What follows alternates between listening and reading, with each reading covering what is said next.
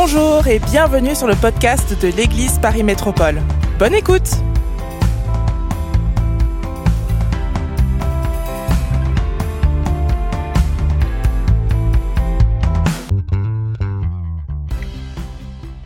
Alors ce soir, j'ai un court message, un court, court mais dense un message que j'ai apporté dans un autre contexte thématique, j'ai apporté dans un autre contexte, mais ça brûlait sur mon cœur d'apporter ça aujourd'hui. J'aimerais répondre à la question la plus posée dans l'humanité. Peut-être que vos collègues de travail se sont posé la question, votre famille non chrétienne, athée, se pose la question. Peut-être que quelquefois vous-même, vous vous posez la question. Cette question, c'est si Dieu existe, pourquoi le mal? Allô? Pourquoi toutes ces guerres? Si Dieu existe, pourquoi tout ça? Il est où Dieu? Papa, où t'es? La souffrance a plusieurs visages, la maladie, la perte de net cher, les difficultés financières, dormir dans la rue, échouer un examen, un gourmand. Vous savez pas ce que c'est qu'un gourmand C'est les jeunes qui parlent comme ça. Un échec sentimental, quelqu'un qui te plaque. La souffrance a plusieurs visages. On parle de sujets comme la guerre, de sujets comme des tremblements de terre, mais la souffrance a plusieurs visages. Et quelquefois, on émet ce jugement. Pourquoi le mal si Dieu existe? Dieu a une réponse à cela. Dieu a une réponse. Il y a une réponse pratique et je l'aborderai à la, toute fin de ce message. Mais on peut aussi émettre, avancer une réponse logique. Pourquoi aujourd'hui, dans notre contexte, euh, avancer une réponse logique à cette question? On est d'accord que quand on souffre, euh, on n'a pas besoin d'arguments. On veut juste que Dieu nous enlève la souffrance. Qui, est d'accord avec ça? Voilà, quand tu souffres, tu n'as pas besoin de, philosophie. On est d'accord. Mais si on prend du recul, il est important en tant que chrétien d'avoir des convictions, d'avoir des fondements logiques également, parce que le monde nous attend sur le terrain logique. Moi, j'ai déjà rencontré quand je travaillais, non, j'ai travaillé pendant plus, plus de 12 ans en, tant que consultant informatique, j'avais des collègues de travail que dès qu'ils savaient que j'étais chrétien, ils, ils venaient me voir pour me titiller. Comment peux-tu être aussi intelligent, Jean Bosco, chrétien en même temps. Il y, a, un problème dans la phrase. On va venir nous chercher sur le terrain de la logique de l'intelligence. Regardez ce que quelques athées intellectuels disent au sujet de la foi chrétienne. Friedrich Nietzsche. La foi est pour ceux qui n'ont pas envie de connaître la vérité. Tout le temps, quelqu'un dit, lui, il est en train de parler toi là. Ernest Hemingway, tous les hommes qui réfléchissent sont des athées. Êtes-vous d'accord avec cette phrase? Pas du tout. Christopher Hitchens. Avoir la foi, c'est renoncer à l'intelligence, renoncer à la raison, renoncer à la seule chose qui nous rend différents des autres animaux. Aïe. Richard Dawkins, surnommé le champion des athées. La religion est capable de conduire les gens à une si dangereuse folie que selon moi la foi pourrait être qualifiée de maladie mentale. Il y a un athéisme agressif, il y a des gens qui ridiculisent la foi chrétienne sous le couvert de la logique. Et c'est important, même si notre réponse doit être une bonne conduite, c'est ce que Pierre va dire. Notre réponse dans tout ça doit être la douceur, le respect, la bonne conduite. Mais quelquefois, nous devons aussi apprendre à formuler des réponses. Pierre dit ceci dans le chapitre 3, verset 15. Sanctifiez dans vos cœurs Christ le Seigneur, étant toujours prêt à vous défendre avec douceur et respect. Dites avec moi douceur et respect. Pas comme sur Twitter, sur X, sur les réseaux sociaux. Douceur et respect. Devant quiconque vous demande la raison de l'espérance qui est en vous. Oui, nous devons agir constamment en tout temps avec douceur et respect. On n'est pas là pour gagner des débats, on est là pour gagner des gens. Quelqu'un dit Amen Vous pouvez perdre des débats et gagner des gens. L'important, c'est de gagner des gens. L'important, c'est d'avoir une bonne attitude. L'important, c'est d'avoir un bon témoignage. Mais quelquefois, c'est important de formuler une réponse logique parce que Dieu est un Dieu logique et il y a des réponses logiques. Et quand on ne formule pas ces réponses logiques, on a l'impression que Dieu est un Dieu, Dieu est le Dieu des sots, Dieu est le Dieu des gens qui ne réfléchissent pas. Alors, essayons de répondre à cette question d'abord sous un couvert logique. Et quand vous voulez répondre, souvent, euh, quand vous êtes en, face de, certains collègues, moi ça m'est déjà arrivé, euh, à, l'époque, ça, m'arrive encore quelques fois, peut-être que ça vous arrive, vous voulez sortir des versets bibliques. Dieu a tant aimé le monde et dit, stop, je ne crois pas en la Bible, cite-moi autre chose. Allô vous êtes, euh, Ça vous arrive aussi. Alors utilisons la logique. Répondons par la logique. Dieu a dit que nous devons, Jésus a dit lui-même, on doit aimer le Seigneur de toute notre force, de toute notre pensée. Alors utilisons la logique. Il y a aujourd'hui beaucoup de, scientifiques qui sont chrétiens. Des scientifiques, plus ils avancent dans la science, plus ils se rendent compte que c'est juste improbable que ce soit, tout ça soit le fruit du hasard. Il y a des gens qui réfléchissent, qui sont chrétiens, et il y a des réponses à cela. Alors voici comment les détracteurs de la foi réfléchissent. Prémisse numéro 1. Si votre Dieu existe et qu'il est tout puissant, alors il peut supprimer le mal.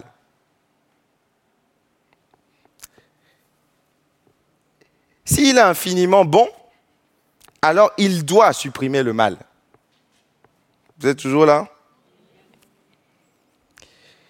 Donc, si Dieu existe, le mal ne devrait pas exister. Or, le mal existe, donc Dieu n'existe pas. Mhm. Alors, selon ce raisonnement, l'existence du mal et l'existence de Dieu s'excluent mutuellement.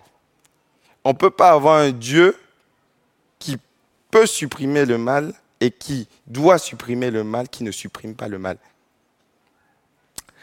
C.S. Lewis, un auteur, chrétien éminemment connu, c'est le père de, de cette science appelée l'apologétique, avait cette finesse-là de répondre par la raison. Il a écrit beaucoup de livres dessus. Il a même euh, euh, été l'auteur des chroniques de Narnia. Et il savait utiliser autant la logique, la raison, que l'art pour apporter des réponses au monde. Il était très pertinent. Et il a dit ceci, pour être honnête intellectuellement, il ne faut pas tirer des conclusions avant d'avoir considéré tous les paramètres de la question. Il y a un problème dans la deuxième prémisse. Si Dieu existe et qu'il est tout-puissant, il peut supprimer le mal. On sait que Dieu est omniscient, omnipotent, omniprésent. Donc dans son omnipotence, il peut supprimer le mal. C'est vrai ou pas? Vous pouvez dire Amen. Par contre, il y a un problème dans la deuxième phrase. Si Dieu est infiniment bon, il doit supprimer le mal. On va voir que la réponse n'est pas forcément affirmative et c'est là le problème. Dieu est bon, oui, mais il ne supprime pas toujours le mal. D'abord, démontrons ceci, démontrons que l'existence du mal n'infirme pas l'existence de Dieu.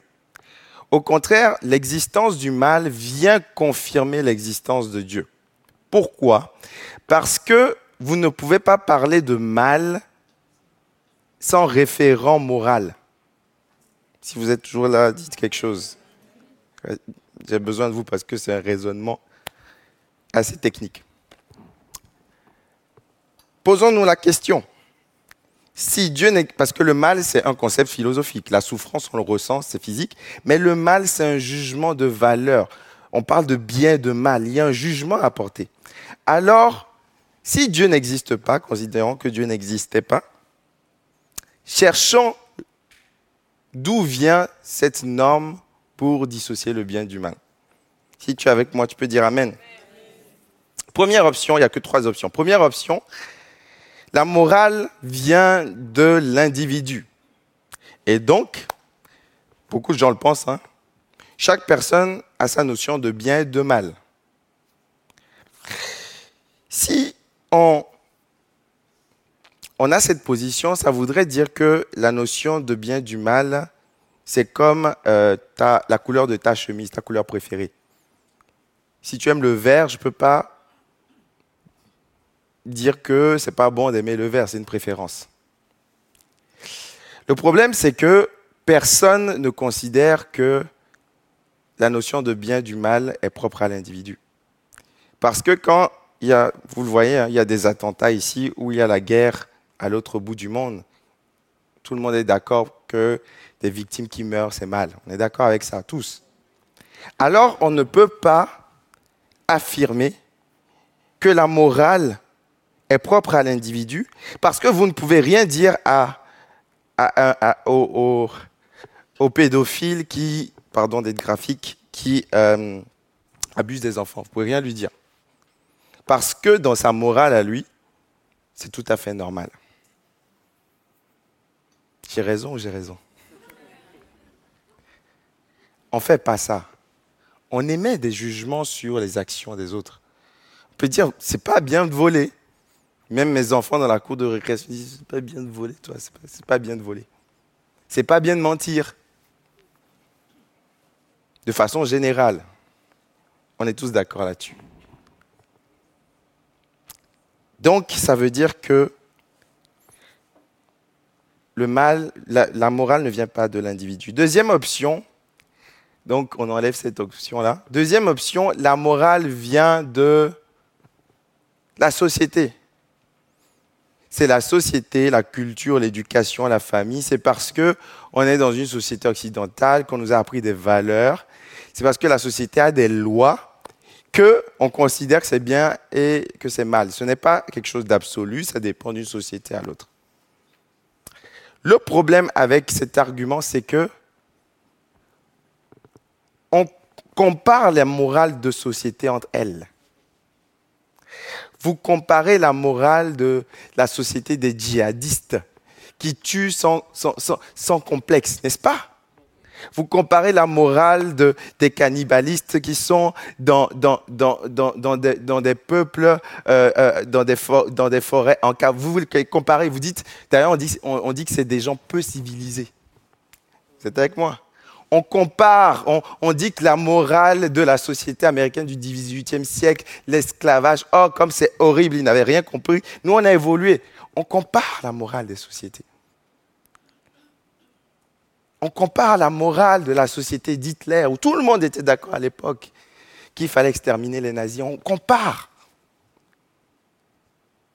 On n'a jamais donné du, du, prix Nobel de la méchanceté. C'est vrai ou pas? Posez-vous la question. On n'a jamais donné le prix Nobel de l'infidélité.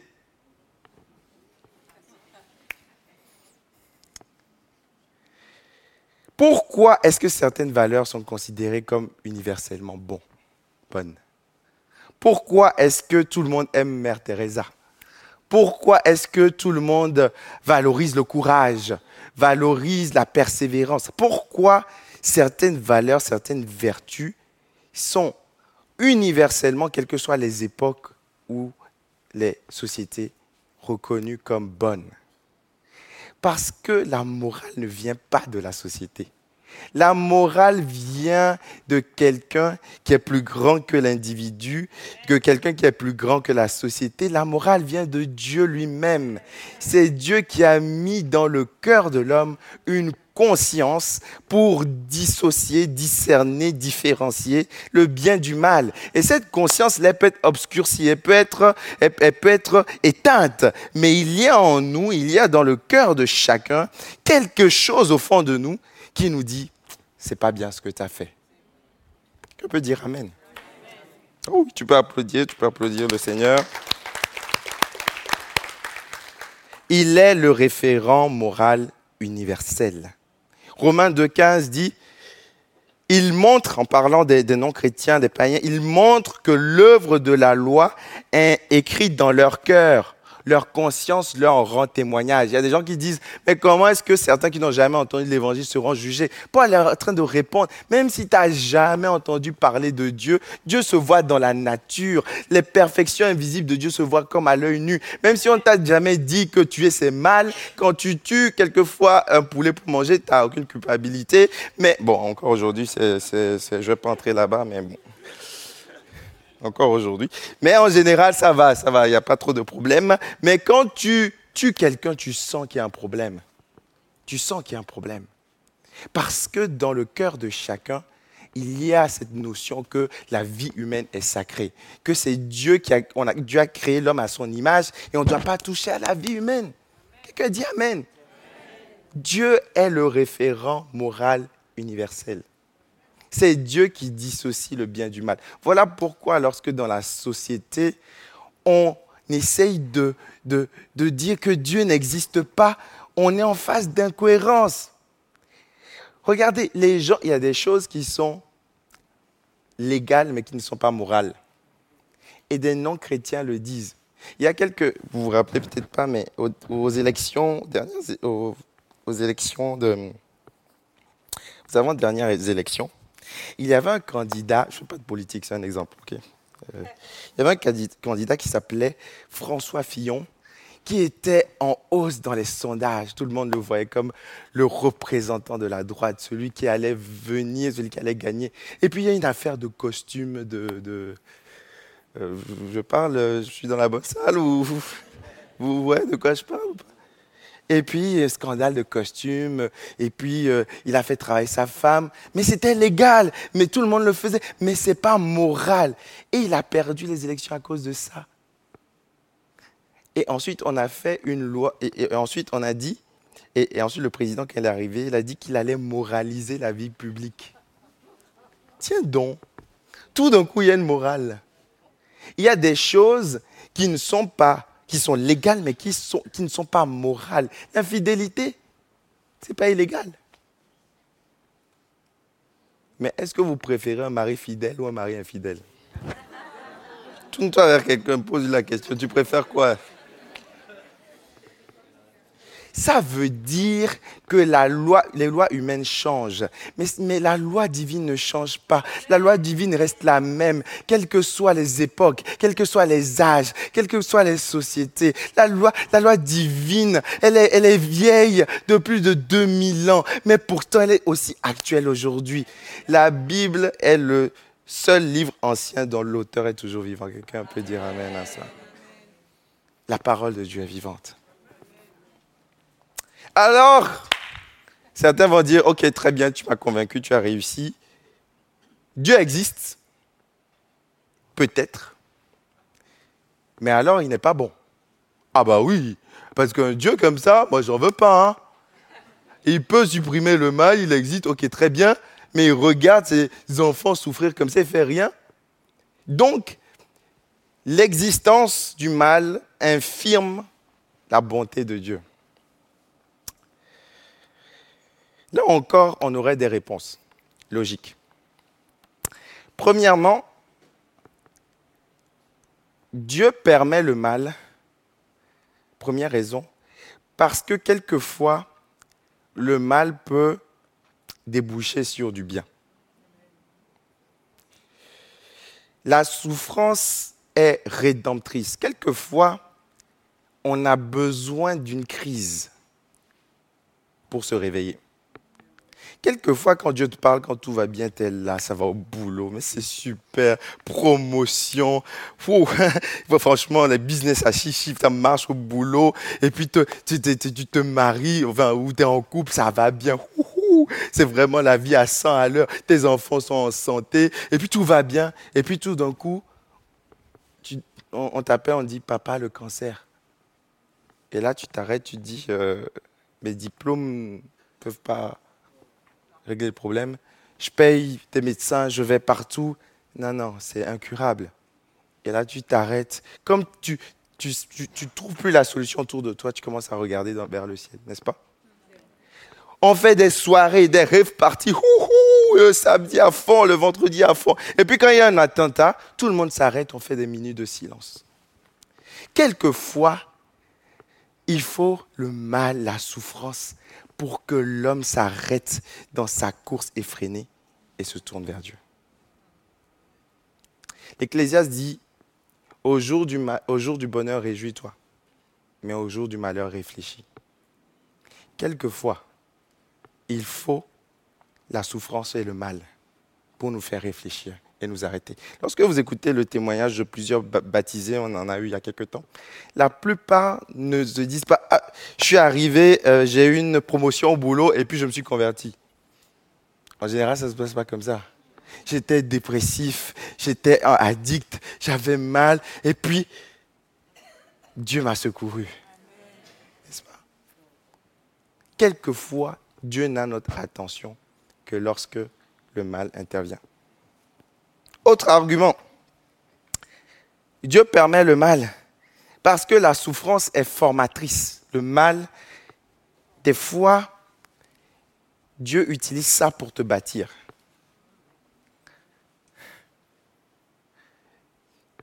Des fois, Dieu utilise ça pour te forger.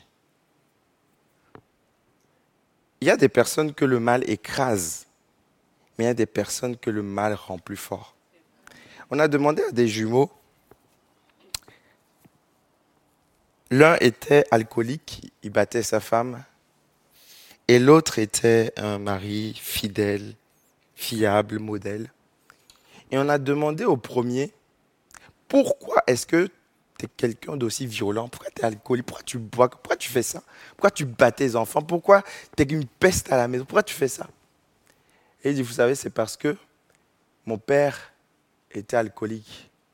Il nous a battus il venait à la maison, c'était la terreur. Eh bien, j'essaie jeune, en fait, c'est héréditaire. Et on se tourne vers l'autre, on dit, mais vous avez grandi dans le même foyer. Comment ça se fait que toi, comment tu fais pour être, pourquoi tu es, es, un modèle? Et il dit, vous savez, c'est parce que mon père était alcoolique. Et j'ai vu le mal que ça a fait. Et je me suis dit, jamais je ne serai comme ça soit vous êtes... De quelle matière es-tu fait? Es-tu faite? Le marteau de la souffrance viendra. Si tu es en verre, tu vas te casser. Si tu es en fer, tu vas t'aiguiser. Oh, tu as raté une bonne occasion de dire Amen. La Bible dit, regardez les épreuves dans Jacques comme des sujets de réjouissance. Regardez chaque épreuve mes frères et sœurs, regardez chaque épreuve comme un sujet de joie complète. Parce que quand l'épreuve arrive, tu te dis, je monte au prochain niveau. C'est comme dans les jeux vidéo Mario, quand tu vois le, méchant, c'est que tu es arrivé à la fin, tu vas passer à un autre niveau. Un, amateur de jeux vidéo dit Amen. Et après, tu te reprendras de jouer aux jeux vidéo. Dieu permet quelquefois la souffrance pour nous renforcer. Joseph a vécu une souffrance terrible mais il a résisté. Si tu vis une souffrance, Dieu veut que tu en tires des leçons. Pasteur euh, Mathieu avait prêché sur la souffrance. Euh, allez écouter si vous n'avez pas écouté. Si tu souffres, c'est OK. Mais il y a quelque chose de bon qui peut sortir de ça. Quelqu'un peut dire Amen. Le diable fait une œuvre qui le trompe. Quelquefois, il te maintient dans une addiction il te maintient esclave de la cigarette. Il dit, lui, je l'ai. Pendant 20 ans, il dit, ah, c'est mort pour lui. Et quand Dieu te délivre, tu deviens un outil puissant pour aller sortir d'autres personnes de la cigarette. Il pensait détruire Jésus à la croix. Il avait répandu le mal. Mais Jésus-Christ est ressuscité. Paul dit, ne te laisse pas vaincre par le mal, mais surmonte le mal par le bien. Dans Romains 12. Oui, il y a les ténèbres. Au lieu d'aller dire oui, mais si Dieu existe, pourquoi le mal? Pose-toi plutôt la question, mais si Dieu existe, pourquoi pas le bien? Pourquoi est-ce que je ne peux pas être cette lumière? Pourquoi est-ce que je ne peux pas être ce sel? Pourquoi est-ce que moi, je ne peux pas apporter ce bien? Parce que la vérité, c'est que souvent on dit, Seigneur, change le monde. Mais si Dieu doit changer le monde, il doit changer les gens dans chaque pays, chaque ville, chaque maison, et il va commencer par toi. Ah oui. Parce que tout le monde veut que ça change, mais personne ne veut changer. Change le monde, mais tu es dans le monde. Donc il faut qu'il te change. Il faut qu'il te dise, il faut qu'il te dise, maîtrise ta chair. Ah, j'ai envie. Ah, lui va, il va voir de quel bois je me chauffe. Mais tu es en train de contribuer au système. Accepte, accepte quand on te gît sur la joue droite. Euh, euh, euh, donne la joue gauche. Ah, mais jamais. Pour qui Mais c'est ça le problème. Oh, tu dis pas amen parce que c'est ça le problème. Il veut commencer par toi. C'est ça. Il veut commencer par toi. Chaque jour, on a, on a le choix d'aimer ou de haïr, de tomber dans le péché ou de résister, d'aimer notre époux, notre conjoint ou, ou, d'être indifférent, de, de, suite, de traîner sur les réseaux sociaux ou de lire notre Bible. Il n'y a pas beaucoup de gens qui disent Amen, c'est normal. Tu vois, c'est ça. Je t'avais dit. Quand tu creuses, donc toutes les théories philosophiques, ouais, mais ouais, vous voyez en réalité, c'est parce que l'homme ne veut pas changer. Quelle est la raison ultime? Pourquoi est-ce que Dieu permet le mal? Parce qu'on va dire, bon, ok, final, pourquoi, pourquoi, pourquoi Dieu a permis tout ça? La vérité, c'est que Dieu permet le mal parce qu'il permet le libre arbitre. C'est ça la vérité. Parce qu'à la base, il n'y avait pas de mal. Quand Dieu a créé le monde, il n'y avait pas le mal. Tout était parfait mais parce que l'homme, Dieu voulait que l'homme ait le libre arbitre, parce que Dieu voulait que l'homme exprime l'amour, qu'il puisse aimer librement. Si tu n'as pas le libre arbitre, tu ne peux pas être aimé librement. Tu ne peux pas connaître c'est quoi l'amour. Si on t'impose ta femme, ton conjoint, ton mari, tu vas dire que c'est un mariage forcé, je ne l'aime pas, on m'a obligé. Pour vivre l'amour, il faut que tu aies le choix. Et pour avoir le choix, il faut que tu aies deux options. Donc Dieu a mis dans ce jardin la possibilité du mal. Mais il n'y avait pas le mal, mais il y avait le choix. Et Dieu a dit, ne touche pas. Et qu'est-ce que l'homme a fait? Il a touché. On est tous dans tous ces problèmes-là parce que quelqu'un a accepté de manger un fruit un jour. Je pense qu'on va demander des comptes à Adam et dans le ciel. S'ils y sont, je ne je rentre pas dans... Mais à cause d'un choix. Et oui, on peut dire oui, mais pourquoi les guerres? On, rentre dans des conflits, quelquefois pour, millénaires politiques, c'est compliqué. Mais quelquefois, à ton niveau, tu ne fais pas ce qu'il faut. Quelquefois, c'est simple, mais tu ne fais pas ce qu'il faut. Dieu a permis le mal pour permettre le libre arbitre de l'homme. Il a pris ce risque de te donner le pouvoir de choisir. Il dit, je mets devant toi la mort et la vie, choisis la vie. Ce n'est pas Dieu le fautif, c'est nous parce que nous choisissons. C'est nous qui choisissons d'exclure Dieu de nos écoles, de nos systèmes éducatifs. C'est nous qui choisissons d'exclure Dieu de nos mariages. Ah ben, je suis libre. Hein. Ben oui, tu es libre. Mais quelles sont les conséquences de, de tes choix, de ta liberté? C'est nous ce n'est pas Dieu. Voici la bonne nouvelle pour terminer. C'est que Dieu a un plan de restauration. Oh, tu ton Amen devrait être plus fort que ça, je pense. Hein.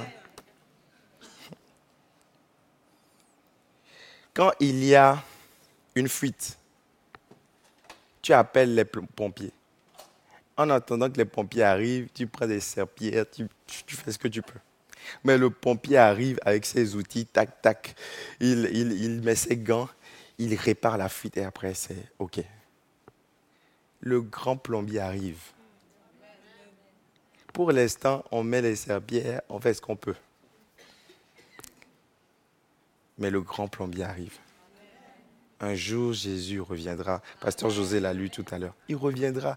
Et ça arrive de plus en plus. Quelqu'un dit, mais pasteur, ça fait 2000 ans que vous dites ça. Oui, mais crois-moi, ça arrive. On est chaque jour un peu plus proche. Oh, tu peux dire Amen. Pasteur euh, José a lu tout à l'heure, euh, dans Luc, Jésus compare la fin des temps à des douleurs de l'enfantement. Et en fait, les contractions, plus c'est fréquent et plus c'est intense, plus tu sens que c'est vraiment proche. Rapproché, intense, fréquente, on entend de plus en plus, il y a toujours eu la guerre, honnête, mais ça devient très récurrent, ça devient très fréquent. Il y a toujours eu des gens méchants, mais ça devient la norme. Il y a des gens qui sont en train de mourir, tu fais des selfies, tu fais des posts. Ça devient la norme. Et les choses sont en train de se mettre en place. Ça arrive de plus en plus. Proche. Dieu a un plan de restauration. Un jour, il reviendra et il va exterminer le mal. Il dit, Apocalypse 21, verset 4, Un jour, Dieu sera avec ceux qui auront cru. Il essuiera toute larmes de leurs yeux. La mort ne sera plus. Il n'y aura plus ni deuil, ni cri, ni douleur. Jésus est venu dans notre monde et il a participé à notre souffrance. Ce n'est pas un Dieu en surplan commentatif, euh, non. Il est venu, il a vécu ce que tu as vécu, il a souffert, il est parti. Et il reviendra pour instaurer ce monde où il n'y aura plus de douleur. Et pourquoi il tarde? Il tarde pour que le maximum se repente. De, de Pierre 3.9, les musiciens peuvent commencer à jouer. Le Seigneur ne tarde pas dans l'accomplissement de la promesse comme quelques-uns le croient, mais il use de patience envers vous, ne voulant pas qu'aucun périsse, mais voulant que tous arrivent à la repentance. Il y a un défi dans le fait de tarder.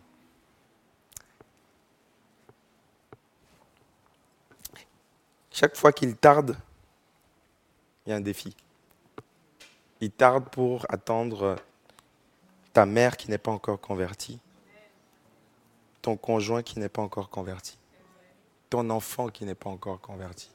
Il tarde parce qu'il voit tes collègues, tes proches, il voit des personnes dans la bande de Gaza, dans Israël, des, deux côtés. Il tarde parce qu'il voit des personnes au fin fond de l'Amazonie. Il voit des personnes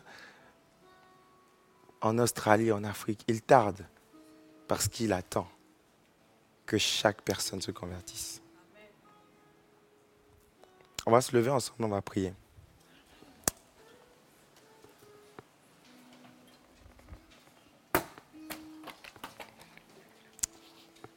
Psaume 91. Celui qui demeure sous l'abri du Très-Haut repose à l'ombre du Tout-Puissant. Je dis à l'Éternel, mon refuge et ma forteresse, mon Dieu en qui je me confie. Car c'est lui qui te délivre du filet de l'oiseleur, de la peste et de ses ravages. Il te couvrira de ses plumes et tu trouveras un refuge sous ses ailes. Sa fidélité est un bouclier, une cuirasse. Tu ne craindras ni les terreurs de la nuit, ni la flèche qui vole le jour, ni la peste qui marche dans les ténèbres, ni la contagion, ni le Covid, ni, ni, ni, ni, ni, ni la contagion qui frappe en plein midi.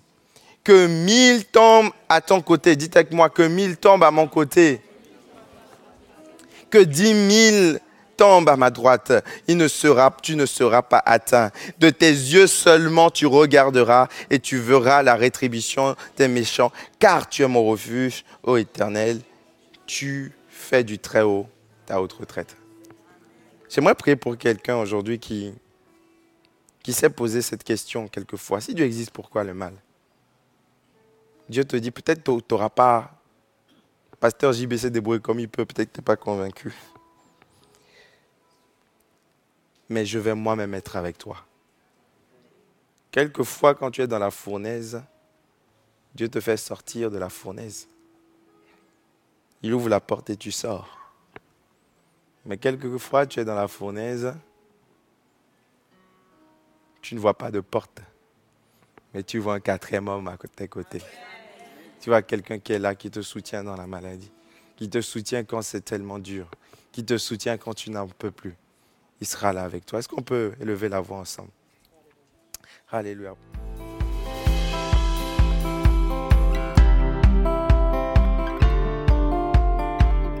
Merci d'avoir écouté le podcast de l'Église Paris Métropole. Retrouvez toute notre actualité sur notre site monégliseaparis.fr et sur nos réseaux sociaux Instagram, Facebook et YouTube Église Paris Métropole. À bientôt!